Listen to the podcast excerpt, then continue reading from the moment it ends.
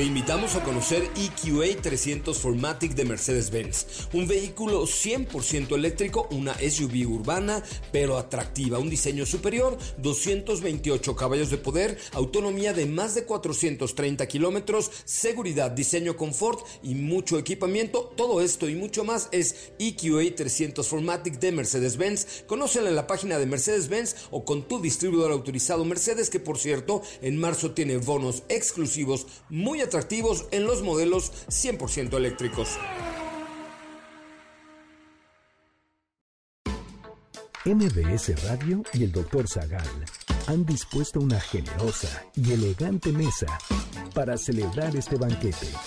Pasen y sean bienvenidos a degustar los manjares de este menú, especialmente seleccionado para los paladares más exigentes. Esperamos que esta experiencia cultural les deje buen sabor de boca, aquí en MBS 102.5.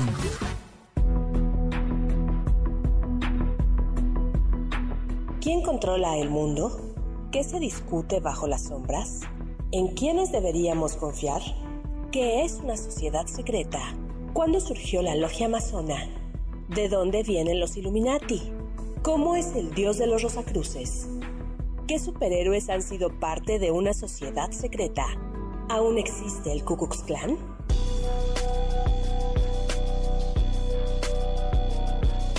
Hoy hablaremos de símbolos secretos, mujeres masonas, sociedades criminales, tribunales ocultos, la Gran Logia Unida, conspiraciones y traiciones, famosos Illuminati. Y más sobre sociedades secretas.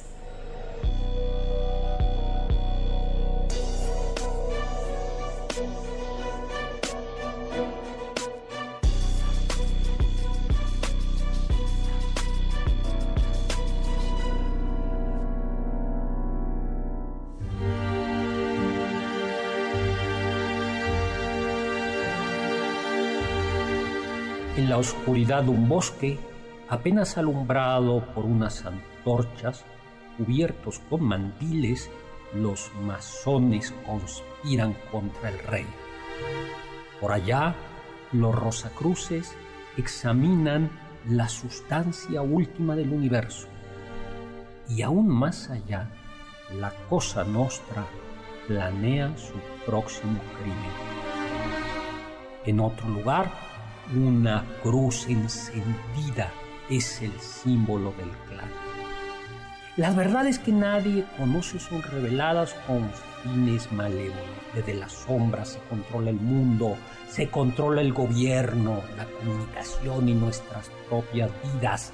Ellos, ellos son quienes mueven las piezas del juego. Ellos deciden qué pasará mañana. Nosotros somos insignificantes la libertad es una ilusión, un espejismo. La realidad, la verdadera realidad, la escriben ellos.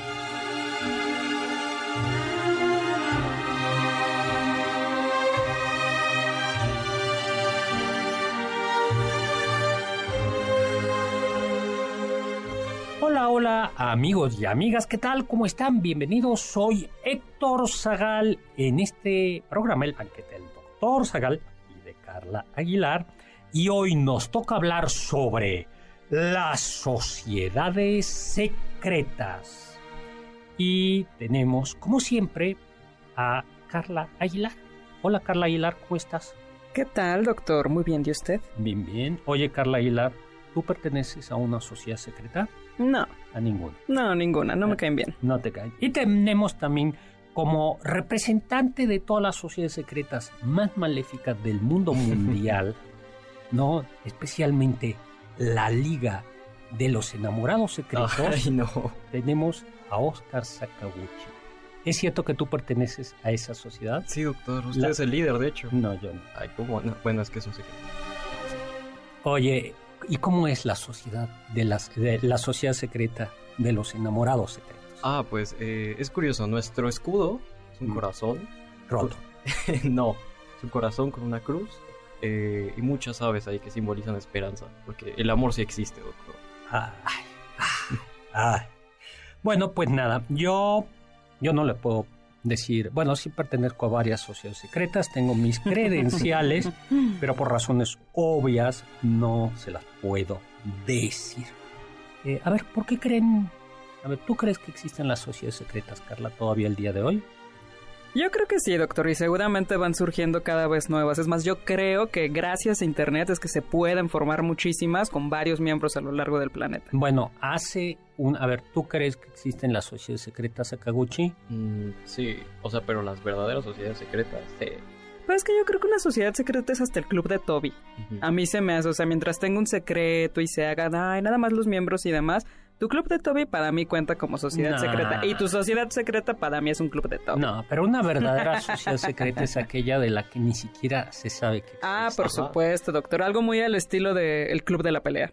Por ejemplo, hace que fue hace unos unas semanas en México hubo un grupo de imbéciles, porque sí son imbéciles, que se reunieron para un concierto de neonazis. ¿Se acuerdan? ¿No, lo- no, lo- no, lo- no lo vieron? Yo Que en la, en la- sí, en la Ciudad de México. casaron. Pero eso fue en Tlaxcala hace ya mucho tiempo. Pero no, esto fue, fue hace unas semanas. Y sí era un concierto que agrupaba, así se llamaba, a un- agrupaba neonazis y entraban con código, fueron como 300 personas. Al final se coló a la prensa y el gobierno de la Ciudad de México clausuró el, ¿El lugar? el lugar, el, espacio donde tuvo este concierto. Y sí, me- o sea, me, eso del neonazismo, no. O sea, me parece, por lo menos, que se merecen el epíteto de imbécil. Por lo menos. De acuerdo, doctor. ¿no? Pero, mm, pues sí, la sociedad secreta de los de los Enamorados. enamorados. Sí. Bueno, pues históricamente sí sabemos que ha habido sociedades secretas y que han jugado un papel en la historia. Eh, en, la, en la historia. Pero justo el problema es que como son sociedades secretas, es muy difícil saber eh, qué es inventado, qué es real, hasta dónde llegaron, ¿no? Y no necesariamente las sociedades secretas tienen que ser malas, ¿no? Podría haber una sociedad secreta que hace el bien y quiere permanecer. eh, Que serían verdaderos héroes, ¿no? Porque si no nos enteramos de quiénes son, jamás habría un culto a su persona. Eh, Chesterton tiene Chesterton tiene el club de los negocios raros y tiene también por ahí una eh, un club de eh, este escritor de personas que han cometido un delito que no han sido castigadas y que ellas mismas quieren castigarse o hacer penitencia y entonces entre ellas se castigan voluntariamente, o sea, no es que una castigue a otra, sino que se encierran voluntariamente. Es algo muy, muy, Eso muy es curioso. masoquismo, doctor. No, no, no, porque es alguien que dice, son todos cometen algún crimen o, al- o algo, y entonces dicen, bueno, lo cometí, lo que voy a hacer es, en lugar de que me encierren en la cárcel, yo mismo me encierro. Les gusta sufrir. Y luego está también el, ese libro precioso de Chesterton de El hombre que fue jueves. También tiene que ver con una sociedad secreta que es... pre- los personajes pertenecen, tienen los nombres del día de la semana, lunes, martes, miércoles, jueves. Precisamente el protagonista se llama Jueves y no les voy a decir quién es el gran personaje, pero se llama Domingo. y es, es muy, muy, muy, muy bueno. Bueno, pues, eh, de hecho, eh, Sociedad Secreta proviene o tiene, alude a secta, ¿no? Y secta en estricto sentido no tiene ningún seguimiento, no- no- hoy por hoy tiene un sentido negativo, pero en realidad secta quiere decir como sección, parte, ¿no? O seguimiento. Pertenece a un grupo de, de individuos que todos se van siguiendo. O sea, esas son como que las dos acepciones. Eh, la de sección, algo que se desgajó del todo. Y la de seguimiento, que pues, es el grupo que sigue los mismos ideales. Sociedades secretas del mundo pop. Los Illuminati. de Marvel, Sí, ¿no? A ver, ¿quién es? Iron Man, Doctor Strange, Namor, Black Panther, el Profesor X. ¿Y quién más? Y Black Bolt, que ese es uno inhumano. Hace poco salió la película de Doctor Strange, eh, la secuela. Y ahí sale el mismo grupo, pero ya no sale Iron Man porque pues, se murió. Eh, Namor todavía no, apenas lo metieron en la de Wakanda. Este, y también agregaron al profesor fantástico, el que se estira, el de los cuatro fantásticos, Fantásticos. y a la capitana Marvel, pero de otros multiversos. Ah, y ellos sí se reúnen para salvaguardar el universo, Sí. ¿no? Pero O- también está la Sociedad de las Sombras en Batman, dirigida por Ra's al Ghul, que Mm, le sí. enseñan todo lo que sabe a Batman, si recuerdan las Sí, películas sí. de Nolan. Pero todo tiene un truco porque en realidad lo que pretenden no es salvar a Gotham, que es lo que quiere Batman porque ama la ciudad, sino destruirla porque ya no tiene remedio. Ese es el, proble- el problema de las sociedades secretas. Personajes que se dice que han pertenecido a alguna sociedad secreta. Bueno, Héctor Saga. Benito Juárez, sí sabemos que era masón. Ah, claro, Si masón, ustedes van sí, al sí. Palacio Nacional, en el Palacio Nacional se encuentran los arreos masónicos, así se dicen, el mandil de, de- de los masones. Se dice que Churchill era masón, yo no estoy del todo seguro. Oscar Wilde, Oscar Wilde en cualquier caso murió siendo católico, sabiendo con lo cual ya no murió, ya no era masón. Antiguamente eh, un masón estaba excomulgado ipso facto. Arthur Conan Doyle, el escritor, pues también. Bueno, él le encantaba todo lo, Lo- secreto, los- lo mágico. Muy racionalista, muy racionalista. Sí, pero en su no, vida no. diaria, muy crédulo. Descartes, dicen que era Rosa Cruz, Goethe, un Illuminati, ¿no? Pues como sea, a ver, ¿y por qué hay sociedades secretas? Mm, ¿Cuál es la lógica de las sociedades secretas? que entre ellos se vayan compartiendo eh, verdades que, a ver, siento que la lógica ahí es que vamos a formar un grupo en el que nosotros vamos a tener nuestras verdades que pues, nos van a ayudar mucho para el progreso, pero que nosotros vamos a ser los únicos que las deben saber porque nosotros sabemos cómo aplicarlas o somos eh, dignos de aplicarlas. O sea, nosotros somos los que conocemos la receta secreta del pollo y solo nosotros... De la cangreburger. de la cangreburger y solo nosotros podemos hacer, eh, hacerla para que no se eche a perder. Otra es porque desde la secrecía parece que se puede operar mejor justo cuando hay transparencia.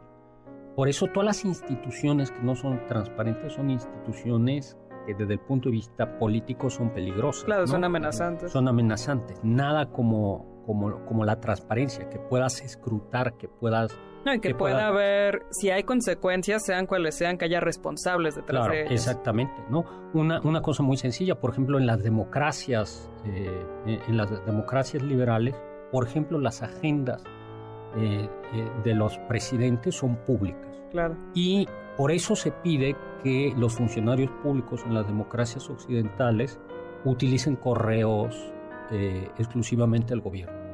Porque esos correos, si bien pueden ser confidenciales, pueden acceder otros órganos de control a ellos para que haya control sobre el control. Bueno, vamos a regresar a seguir hablando de sociedades secretas. Del diccionario del doctor Zagal. El nombre del Ku Klux Klan, por horrible que suene, tiene un origen onomatopéyico. Al parecer, hace referencia al ruido que un tirador hacía cuando recargaba un fusil viejo.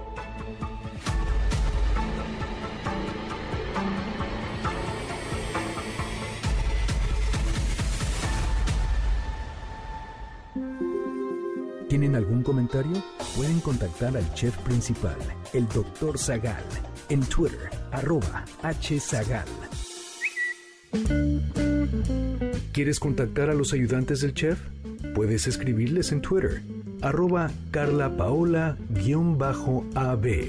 Héctor Tapia, arroba Toy Tapia, Uriel Galicia, arroba U Cerrilla, Lalo Rivadeneira, arroba Geribadeneira.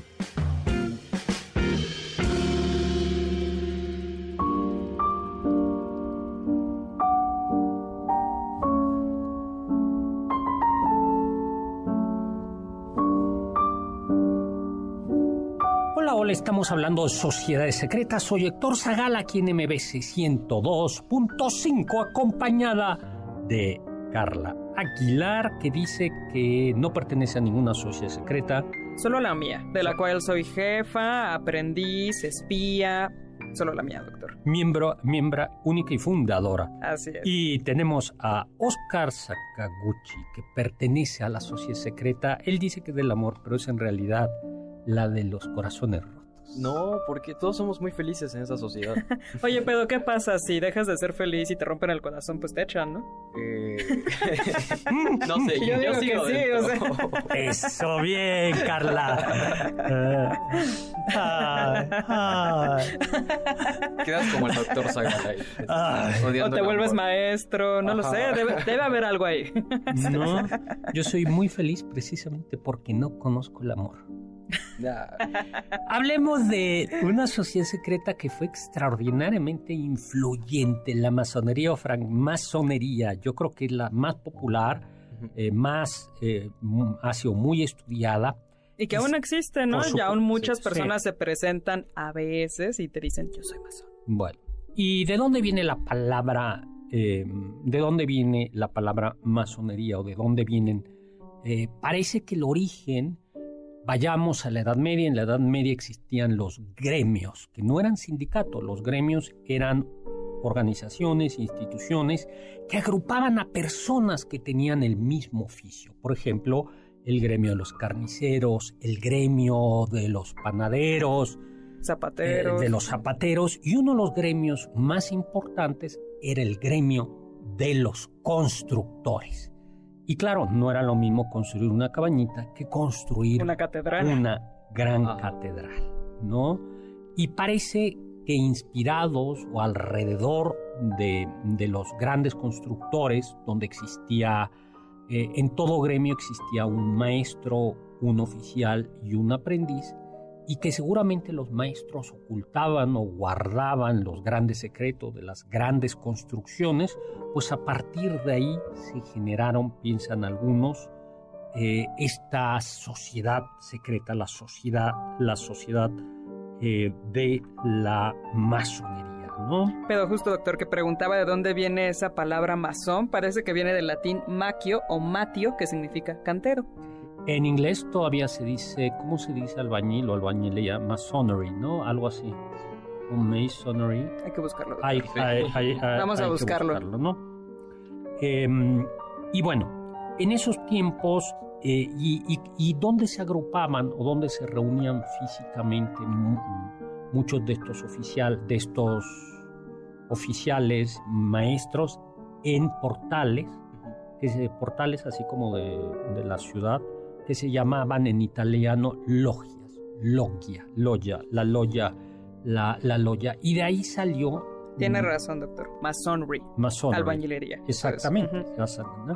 Sin embargo, el origen de la masonería, tal y como la conocemos hoy, parece que ya se da hacia el siglo XVII, siglo XVIII. Esas viejas logias de canteros fueron evolucionando paulatinamente, la organización y los fines cambiaron, eh, las logias fueron proliferando y poco a poco fueron perdiendo esa connotación de oficio. Claro, porque además, doctor, a- antes de pasar a eso, ya desde la Edad Media, cada una de estas, de estas facciones de masonería, de estas logias, como se empezaron a llamar, tenían un sello en particular y se empezaron a distinguir por eso. Sí. Y es así que empiezan a surgir también como esta parte muy específica de las sociedades secretas que son símbolos que solo ciertas personas pueden entender. Y por eso casi todos los símbolos eh, refieren a cosas de construcción. eh, el símbolo principal de la masonería ¿Es el un compás? y la escuadra. Pero Así también es. había martillos, este, cruces, El, ¿cómo se llama? El mandil el de mandil, masón. ajá, Claro. para proteger. y se refieren a Dios como el supremo arquitecto divino. Pues para el siglo XVIII en Escocia se reunieron, en, mm, para el siglo XVIII eh, ya había eh, en Londres una reunión de cuatro grandes logias y que fundaron la Gran Logia de Londres y Westminster. Eso sucedió en 1717 y se considera que es como el origen de las eh, De la masonería como masonería, tal, ¿no? Eh, ahora, además, doctor, ya que mencionaba que uno era excomulgado si pertenecía a algún tipo de sociedad secreta, parece que en estas primeras había curas, sacerdotes, gente de la iglesia. de hecho, eh, se cree que muchos sacerdotes, por ejemplo, en el caso de México, eran masones, en el caso de la independencia, ¿no? Ujú. ¿Qué querían? Eh, bueno, la primera excomunión es de 1738. El Papa Clemente XII excomulga a los, a los masones, ¿no? Pero doctor, ¿por qué? Bueno, si parece que no había como alguna postura religiosa fuerte de estas logias, ¿por qué resultaban como tan amenazantes para la iglesia? Yo creo que por dos motivos. Eh, una es porque al menos la masonería ya para el siglo XVIII se fue haciendo deísta. ¿Qué quiere decir deísta? A diferencia del catolicismo, de las religiones abrámicas que son teístas, los masones creían en un dios como poco providente, un arquitecto impersonal, eh, arquitecto del universo, eh, que no al que no se le rinde culto por una institución, no eh, que se le rinde culto sobre todo a través no de ritos sino de la de la moral. En última instancia, la antítesis o bueno no la antítesis pero algo muy distinto de la Iglesia Católica. Y entonces estos, muchos de estos masones fueron infiltrándose y bueno, eran, hubo grandes intelectuales eh, y además siempre vieron a la Iglesia Católica como una, como una amenaza. Y fueron adquiriendo eh, posiciones de mucho poder justo como un contrapeso a la, a la, a la Iglesia a la Iglesia Católica. Yo creo que va, que, va, por ahí.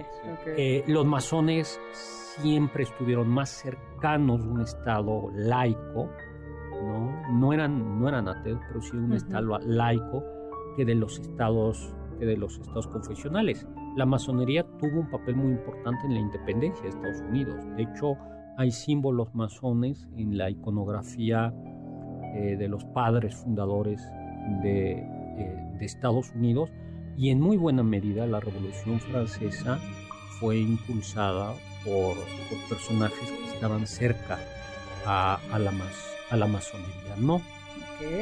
Eh, ¿Qué más podemos decir de los masones, no? Eh, pues que siguen siendo mm, bastante, eh, bastante secretas. en México, bueno, y pensemos, ¿no? En, en, México, en personajes como Juárez, ¿no? Juárez que defiende el Estado laico, la desamortización de los bienes de la iglesia. Entonces, es interesante porque no es una postura teórica que verse sobre, ay, así, o sea, exactamente como que se meta tanto como con la parte dogmática, sino más bien con la parte práctica de hay que separar a la iglesia del poder. Sí, yo, no, pero también hay una concepción de Dios. Okay. O sea, el Dios, eh, el Dios no es un Dios providente. Eh, Dios no tiene representantes en la tierra. Pero si yo fuera católica, por ejemplo, ¿no podría ser masona? No. Yo creo que no. Mm, ok, ya. Yo creo que yo creo que no, porque un católico y eh, un católico cree en la institucionalidad, cree que la Iglesia fue instituida por Jesucristo, cree que, es el camino por excelencia para Sí, en el magisterio y demás. Sí, y ese es el, problema. Ahora, ¿tú podrías ser masona? Antiguamente no. Ah, claro, porque eso es importante, ah, ¿no? Las mujeres pueden entrar. De hecho, al, menos en la masonería clásica, no. las por eso me caen mal. Por eso me caen mal estas sectas. Logias salvajes y también las que no tienen esta obligación de creer en un dios supremo, eh, que es justamente el dios deísta de hago el universo, doy ciertas pautas para que veas que yo lo hice, pero nunca voy a tener esta, por ejemplo, providencia de me puedes rezar y te puedo ayudar o me voy a encargar de tu vida después. O sea, es más eh, impersonal, como dijo Carla hace rato. Pues eso es, ¿no? Eh, pues no me cambié. Los Illuminati. Esos son de los más famosos, ¿no? Siempre en todas las películas, Sociedad Secreta, Illuminatis. Ah, yo estoy escribiendo una novela que tiene que ver con sociedades secretas ficticias. Ah, ya nos tenemos que ir a un corte y vamos a hablar de los Illuminati. Los sabios dicen. El camino a todas las cosas grandes pasa por el silencio. Nietzsche.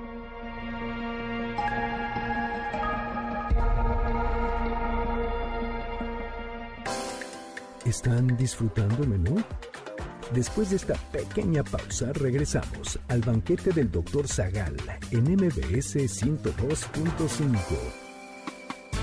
en contacto con nosotros en nuestra página de Facebook, Doctor Zagal. Ya volvemos a este banquete después de un ligero entremés comercial.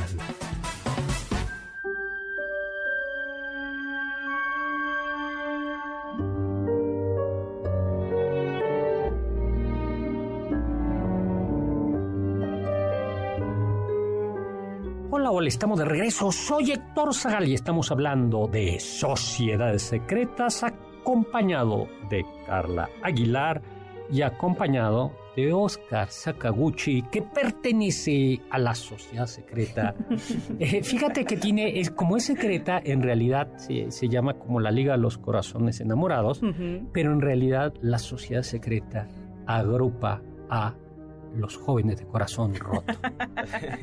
Todo es una fachada. es- Claro, exacto. todo es, es, es, es una fachada. En realidad se reúnen todos los viernes A todo llorar. a llorar, a llorar. A llorar, a decir, ¿dónde estará? Yo la amaba. Yo la amaba y. Hablemos de los Illuminati. La historia de Adam parece no ser otra cosa que la de un respetable burgués del siglo XVIII con un comienzo trágico. Este hombre provenía de una familia judía, convertida al cristianismo, quedó huérfano desde chico. Su tío lo adoptó y se encargó de que el pequeño Adam tuviera una buena formación. Lo educó con los jesuitas eh, y una vez que y, y le permitía pasear por la biblioteca para leer a, los filósofos franceses que estaban prohibidos por la iglesia. Y ya por ahí de sus 30 años, Weishaupt se había convertido en un profesor de derecho canónico en eh, su ciudad natal, Ingolstadt. Pero cuando en apariencia parecía tranquilo, inofensivo, eh, por dentro todas las ideas liberales de los filósofos que había leído lo contaminaron y lo hicieron advertir el poderío y el peligro de las monarquías y de la iglesia. Y entonces lo que, que quiso este hombre es como implantar un gobierno, Materialista. ¿tú dirías materialista? Liberal, ¿no? Liberal, ¿no? Bueno, tal vez se refiera un poco a eso. O sea, ya no quería la parte ideal, o sea, ya no quería tener como a esta figura monárquica de absolutista, sino algo un poco ya más democrático y por eso se puede entender que sea materialista. Y que yo creo que pretendía quitar a estos intermediarios de soy representante de Claro. Dios en la tierra, Sí, ¿no? Yo creo que quizás a eso se refiere. Sí, el Papa como eh, vicario de Dios y el rey como, Claro, como designado por Dios para gobernar, ¿no? Intentó acercarse a la masonería, pero dijo, no, esto no es lo que me convence, y entonces decidió juntar a cuatro de sus mejores estudiantes y a la luz de unas antorchas irse a las oscuridades de un bosque para fundar una nueva sociedad secreta. Así en 1776 se fundó lo que se llamó la Asociación De los perfectibilistas, que mejor le, le llamamos Illuminatis porque ese nombre está Sí, horrible. o la Orden de los Iluminados. Sí, no, los sí. Asociación de los Perfectibilistas. ¿Y qué Sí, eres creo tú? que- Soy un perfectibilista. Sí, Bueno, no te toman muy en serio. sí, en esta reunión, por- porque suena como perfeccionista. ¿no? Exactamente, entonces es como, ah, OCD. Sí. Ok. Sí, eh, eh, en esta reunión, pues eh, establecieron la regla de la orden. Por lo pronto, nadie podía ser admitido si no era por el consentimiento, consentimiento de todos. Y además, quien fuese admitido debía estar bien posicionado social y económicamente. No, pues ya no. Yo, yo ya No, no Ya- entro, doctor, ahí tampoco. Ya. En una por mujer, aquí por posición Sí, económica. sí. Pues no. yo, de- no, Ya no. ve, doctor, no, no me gustan estas sociedades. Vamos a organizar chafas. la sociedad secreta Del banquete. del banquete. Se establecieron tres cargos. Novicio. Minerval, Novicio tú serías el novicio. sí. eh, Luego, Minervales, que hace referencia a Minerva, la diosa de la sabiduría, y Minerval iluminado. ¿No? Está mejor esa, ¿no? Esa es la mejor. Sí. Y el fin de esta sociedad era difundir la verdadera iluminación sobre los fundamentos de la sociedad, el Estado y la religión. Pues como nosotros. Eso es lo que estamos, haciendo. haciendo. Estamos, estamos iluminando. Divulgando la verdad de la cultura, la historia. Bueno, con el tiempo la orden fue madurando y en seis años se estimó que sus integrantes eran alrededor de 600, integrados por nobles, abogados, profesores, escritores, hasta políticos, ¿no? Para 1784 los iluminados ya estaban en Baviera eh, y llegaron a tener hasta 3.000 miembros. Una figura de, eh, eh, representativo es un varón. ¿Quién? Un varón con B grande. Von Nige. Nigue. Él había pertenecido a una logia masónica, pero se separó y le gustó esto de la orden de los perfectivistas. Eh, eh, no solo aportó dinero, sino que trajo supuesto. consigo la gran influencia masónica que introdujo, no ya más eh, que introdujo a. Ritos, símbolos ¿no? y una jerarquía especial, ¿no? se hizo mucho más complexa. Se pasó de tener solo tres grados a 13 divididos en tres clases. Ni, ni modo, mi querido eh, ¿Voy hasta novicio, abajo? Vas hasta abajo. Carla y yo sí subimos, pero tú vas, ¿no? El objetivo de la orden se hizo más claro, ¿no? Whitesop expresó textualmente que quería desatar a la sociedad de los ideales cristianos para imponer un estado en el que floreciera la libertad y la igualdad en- y, y- y traer así la felicidad a toda la sociedad. Y cuando se pensaba que todo iba muy, muy, muy bien, pues resulta que Whitesop tuvo roces importantes con Nigue. Se estaban peleando. Yo soy el maestro. No, yo No, soy yo- el maestro. Sí, no, pero yo, yo soy el maestro. Y pues terminó. Yo metí dinero. y, y Nigue se fue. Entonces el líder de la orden se quedó sin uno de sus más grandes colaboradores.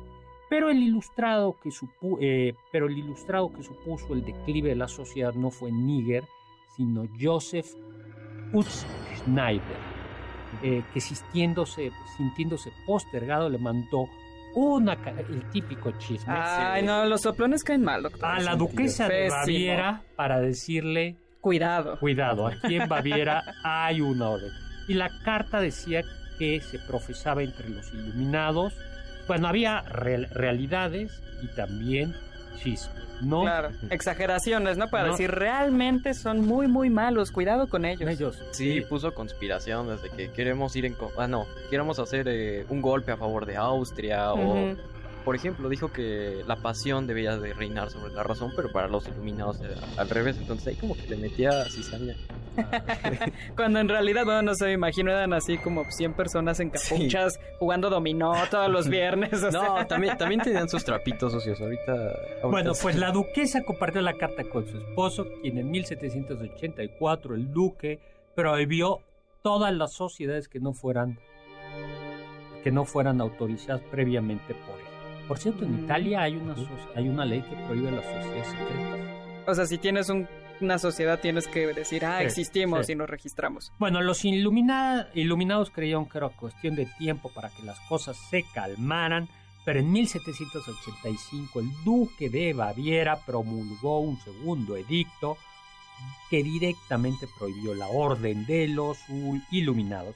La policía comenzó la cacería y bueno, pues eh, impresionaron, eh, inspeccionó la poli, llegó a la casa de la mano derecha de Weishaupt, que era Franz Javier Xavier von Zwack. ¿Y qué encontró? eh, encontró una serie de documentos donde, eh, pues, De- prácticamente se habían puesto la soga en el cuello. eh, ahí defendían el aborto, eh, defendían el suicidio, por ejemplo. Tenían las pócimas de alguna de, de venenos. eh, también tenían tinta re- invisible, ajá, ¿no? recetas para tinta invisible. O sea, un montón de cosas que. Y eso ya te lo dan en tu kit Mi Alegría, o sea, ¿cuál es el problema? La- la- bueno, pues nada. Eh, pues la prensa se encargó de difundir todo esto, se acusó a la orden de actuar en contra del Estado de la Iglesia y los Illuminati, pues darán tercer edicto, se prohibió 1785 y se castigaba a los iluminados con la pena de muerte. Whitesop se fue de Baviera, eh, llegó eh, hasta llegaron hasta Estados Unidos, ¿no? Y de ahí llegaron al código da Vinci, ¿no? Eh, ¿son, ¿Son del código da Vinci los Illuminati? No, son, de, la de ángeles y demonios, ¿no? Ángeles y demonios. Sí. bueno, pues vamos a hablar ahora. De, nos da tiempo de hablar de otro, de los Rosacruces, ¿no? Pero primero nos tenemos que ir a un corte, doctor. Vamos a un corte. Escuché que... La Santa Veme fue una sociedad tribunal que atemorizó Westfalia durante casi siete siglos. Se manejaba por medio del terror aplicando sentencias duras. Cuando el fallo era la pena de muerte, de inmediato se buscaba el árbol más próximo y ahí se colgaba al acusado. La sentencia era notificada mediante un cuchillo que se clavaba en el mismo árbol donde yacía el criminal colgado.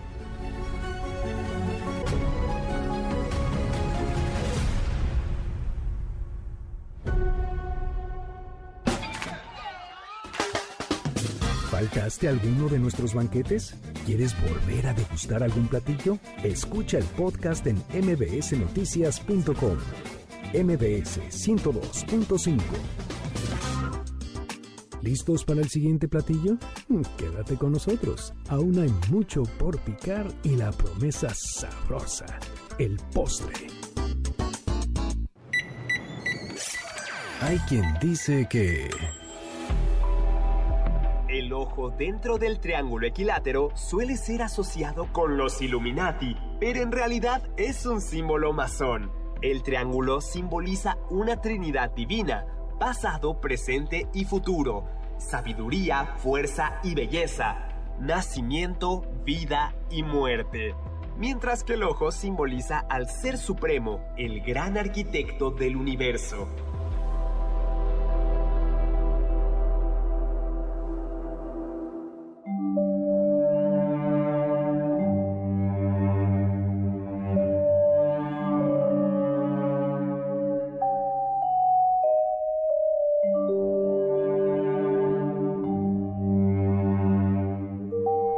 Estamos de regreso. Soy Héctor Zagal. Estamos hablando en este banquete, en este programa, como todos los sábados a las 5 de la tarde, en esta ocasión, de sociedades secretas. Y recuerden, este programa está patrocinado por la Asociación de Sociedades Secretas Anónimas de México. No podemos decir cuáles son, pero agradecemos el patrocinio de la Sociedad X, la Sociedad Y y la Sociedad Deberíamos conseguirnos unas, unas togas, doctor. Algo especial, unas coronas, unas togas. Que digan aquí Saperaude.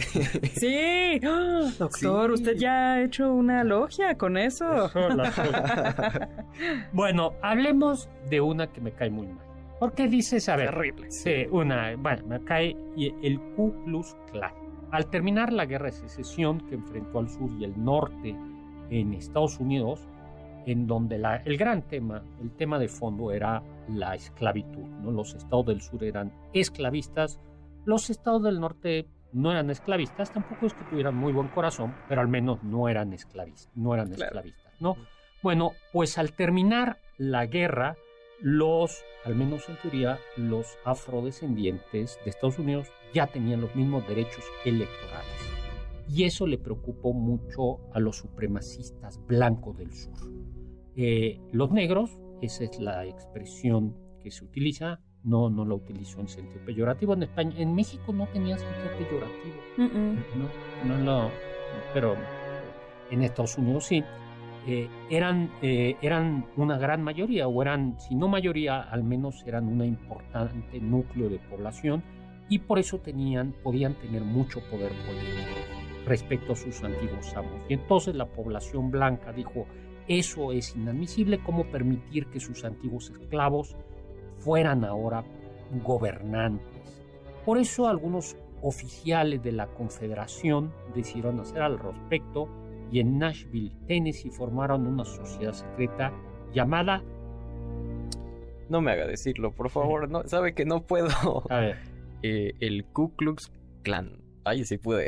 Ku Klux Klan. o el clan, para los amigos. ¿no? Y que el clan se dividía a la manera de la logia en antros. No, antros no quiere decir esos lugares a los que Yo dije, mm, se la pasaban bailando. Sí, no eran espacios, ¿no? y donde los iniciados tenían que prestar juramento por medio de ritos de iniciación. Eh, y en esos eh, ritos se distinguían por utilizar capuchas y adornos extraños. Aquí, el capirote, ¿no? Como ya lo hemos dicho, doctor. Aquí es bien interesante hacer una observación, porque en el, en el mundo hispanoamericano, eh, el capirote eh, con la capucha completa, la, la, capucha completa la utilizaban los penitentes, todavía en algunos lugares usaban, pero la, y para guardar el anonimato. Pero no para hacer cosas malas, sino son los que iban en las procesiones. Y como iban haciendo penitencia, para justo como Jesús dice, cuando hagas penitencia que no sea público, para que no te Sí, porque no es por vanidad ni soberbia. Exactamente, ellos iban con una capucha para que nadie dijera, miren, miren. Sí, qué bueno es, qué está purgando sus qué pecados. qué bueno esa caguchi que está caminando, eh, que está... como reina de la primavera. Sí, saludando, sí, sí, yo, yo, me flagelo, yo camino descalzo. pero, pero aquí, eh, entonces, por eso hay que, la, la capucha Sí, o sea, cuando lo vean en procesiones en Semana Santa y demás, nada tiene que ver con el Ku Klux Klan. Y, eh, en cambio, en el Ku Klux Klan sí. Bueno, pues las primeras acciones de esta sociedad no fueron al principio demasiado hostiles. Fueron como, digamos, travesuras pesadas, vamos a decirlo de hecho, así. En la película, ¿han visto Django de Tarantino? Sí. Hay una escena donde sale parte como de este, esta sociedad eh, y es muy chistosa porque la parte del... ¿Cómo capítulo? ¿El capirote? Ajá, el capirote. Este, lo hacían ellos, entonces, como lo hacían manualmente, no podían ver y fue todo un desastre. Entonces está, está medio curioso. Al principio paseaban a caballo, haciéndose pasar por fantasmas, con sus antorchas cantaban cantos tétricos en la noche. Sí, buscando asustar a la población negra, pero, ¿no? Pero poco a poco a poco sus expediciones eh, nocturnas fueron cada vez más temibles. Azotaban afrodescendientes. Sí, eso ya, ya está pasando. Que salían después de determinada hora del día. Por cierto, el Ku Klux Klan, esto viene ya para el siglo XX, perseguía no solo a los negros, sino también a los mexicanos, a, los, católicos y a los judíos. Y a los chinos también, ¿no, doctor? Y a los chinos también, aunque había menos chinos en, en los estados del sur. Pero eran las cuatro grandes, eran mexicanos, negros, católicos y, judíos, ¿no? Eh, bueno, y poco a poco eso fue a cada más. Y las tropas, conforme las tropas federales fueron abandonando el sur, los sentimientos de venganza y eh, de, venganza fueron creciendo y el Ku Klux Klan cada vez se fue haciendo más y más, más poderoso, arrebatando tierras y amedrentando e impidiendo que la población afroamericana pudiese ejercer. ¿no? Para tiempo de la Primera Guerra Mundial, el, el clan era ya real, era, era poderoso. ¿no? Eh, y además se fue, eh, y, y además algo que hizo que fuera más poderoso es que como muchos soldados afroamericanos fueron también a combatir a la Primera Guerra Mundial, los eh, soldados, muchos soldados blancos decían esto no está, eh, no está bien, ¿no? y vamos a, discriminarlo, ¿no? Y el, y el clan se fue haciendo cada vez, cada vez más poderoso, ¿no? En 1916 un grupo de hombres blancos dirigidos por un antiguo pastor plantaron una cruz a la que le prendieron fuego en una montaña que dominaba Atlanta y los hombres ya vestían esas batas blancas y capuchas y ya estaban restaurando plenamente el Ku Klux Klan, ¿no? Y esta segunda ola del Ku Klux Klan fue madura, ¿no? Porque además, además eso, bueno, es interesante porque ya los símbolos que conocemos del Ku Klux Klan y que creemos que que como que nacieron de ellos en realidad vienen desde la película, un año antes de esto que es la película del nacimiento de una nación en 1915, que ya vienen hasta vestidos como caballeros templarios, parece, las cruces que están incendiadas. esto realmente es como un un fan haciendo alusión a qué buena película donde se retrata ya específicamente cómo son los negros, el mal de Estados Unidos. Exactamente. En esa película es una familia blanca, es asediada por un grupo de negros y llegan estos caballeros blancos a salvarlo. Sí, porque se dice que es que, que, los negros, por ejemplo, tienen son más salvajes y viola a una mujer blanca y eso es lo que desata absolutamente toda la persecución. Además, eh, bueno, los eh, bueno, eh, además el Ku Klux mm, como fue teniendo gente muy cercana al gobierno, ¿no? Y ya se fue saliendo de control para 1922 habían cometido una cantidad de fechorías, de asesinatos, de linchamientos, ¿no? Embadurnaban con alquitrán eh, y emplumaban, linchaban, mutilaban, quemaban con ácido, ¿no? bueno, esos atentados fueron verdaderamente horrorosos y quien publicaba algo contra ellos también era víctima del clan. En ese momento se consideraba una sociedad secreta, ¿no? Eh, poco a poco, bueno, y, bueno, todavía se, duda o se, hay gente que piensa que hubo algún presidente de Estados Unidos que perteneció al clan, ¿no? Eh, en 1945, de nueva cuenta, en, después de la Segunda Guerra Mundial, el Ku Klux Klan fue muy, muy fuerte. Y durante, en, el periodo previo a, que Kennedy eh, pues eh, echara por, por la borda o cancelara todas las leyes de discriminación, eh, el Ku Klux Klan fue muy poderoso y bueno, lo que hubo después ya hubo una ley que obligó a que no puedan usar capu a que no puedan ocultar su cara. Pero hoy por hoy todavía mm. existe. Hasta, donde Yo, hasta, donde yo entiendo, todavía existe. Ay, qué horrible, doctor. Sí. Doctor, y una sociedad, bueno, pero esta ya es una sociedad que pasó de quizás atemorizar y demás a cometer actos criminales terribles, ¿no? ¿Los grupos criminales podríamos considerarlos sectas secretas? Sociedades secretas? Pues mira, hay quien dice que la mafia, la cosa nostra, mm, lo fue, o lo, de alguna manera lo es. Y el origen yo he escuchado muchas explicaciones, pero lo que dicen es que como en, especialmente en Nápoles, ha pasado todo mundo, árabes, ingleses, vikingos, franceses, musulmanes, turcos, bueno, todo el mundo, eh, que aprendieron a, gobernarse de alguna manera al margen de la autoridad. O decía, hay una autoridad que, que no es una autoridad política, un sentimiento muy, muy, muy, ¿cómo se dice? Autónomo. sí, pero al margen de la autoridad política, la cosa, que es la cosa nuestra, ¿no? Y si es cierto, bueno, además hay eh, si es, parece que a partir de eso, se fue haciendo a partir de esa, como de esa autoridad informal, eh, pues comenzaron a haber eh, organizaciones criminales. Y yo creo que, que, la mafia, la mafia italiana fue eso, ¿no? Una autoridad. Yo creo que sí, ¿no? Y más pensando en la jerarquía de siempre hay alguien por encima de y a quien le debes. Pues claro, pues nos tenemos que ir a, no un corte, sino que ir al siguiente programa y bueno, a nuestra pues, reunión. tenemos una reunión secreta. Bueno, pues muchísimas gracias, Carla Aguilar. Muchas gracias, doctor. Gracias a Carmen Cruz Larios y Héctor Tapia en cápsulas. Gracias a Víctor Luna en controles. Gracias a Juan Carlos Castillo y a Carla Aguilar en producción. Y los dejo con el siguiente programa, Balones al aire con Eduardo Chabot y todo su equipo. Y los dejo con la frase de nuestra sociedad secreta. Sapreaude, atrévete a saber.